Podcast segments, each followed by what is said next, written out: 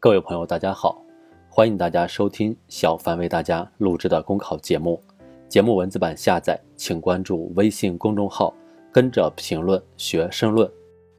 本期话题为：让更多年轻人领略传统艺术之美。剧场里欣赏传统戏曲的年轻面孔越来越多，校园里相声、戏曲等学生社团广受欢迎，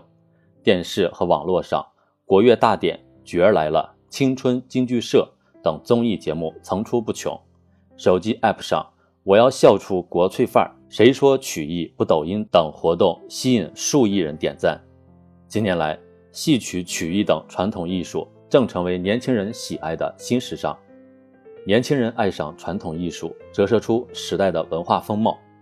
如国风、国潮的兴起一样，传统艺术在青年群体中走红。体现着对中华优秀传统文化的价值认同和情感认同，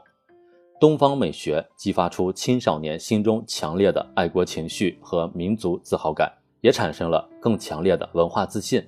成为引人注目的时尚符号。同时，欣赏传统艺术是有门槛的，需要一定的知识背景和审美水平，这也促使青少年更加注重学习优秀传统文化。不少孩子从小就接受艺术熏陶，相关部门对传统文化的教育和普及也非常重视，不断加大投入，比如持续推进戏曲进校园等项目。在这一环境下成长起来的青年一代，有着更高的艺术素养，自然能够深入的感受传统艺术的独特魅力。优秀传统文化往往有着穿越时空的感染力，传统艺术包括着源远流长的民族精神密码。并以高度审美化的方式呈现，成为吸引当代青年人的重要原因。近年来，一些戏曲在年轻人中特别火，比如昆曲青春版《牡丹亭》、梨园戏《董生与李氏》等。原因之一便在于这种剧种有着深厚的文化底蕴和美学积淀。昆曲被称为百戏之师，有六百多年的历史；梨园戏被誉为古南戏活化石。历史长达八百多年，其剧种美学之精致曼妙，表演手段之丰富完善，年轻人一旦了解，便容易沉醉其中。古老传统蕴含的精神密码和艺术魅力超越时代，更续传承，于此可见一斑。当然，传统魅力也需要当代表达，创作上不能一味复古守旧，要在坚守艺术本体的前提下，符合当代审美趋势与价值观。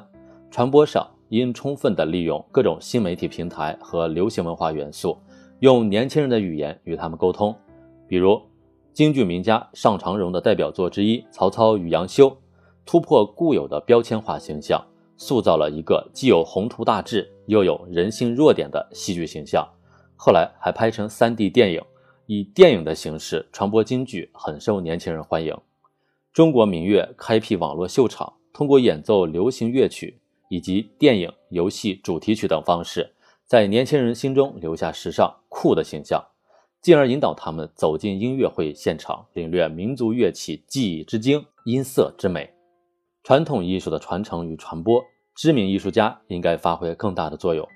某种意义上，戏曲、中国民乐、曲艺等艺术都是角儿的艺术，名家名角要利用自身的影响力，比如。琵琶大师方锦龙参加国乐大典，经典永流传，邻家诗画；青年京剧演员王佩瑜参加《朗读者》开学第一课、跨界歌王等综艺节目，都推动了传统艺术的破圈。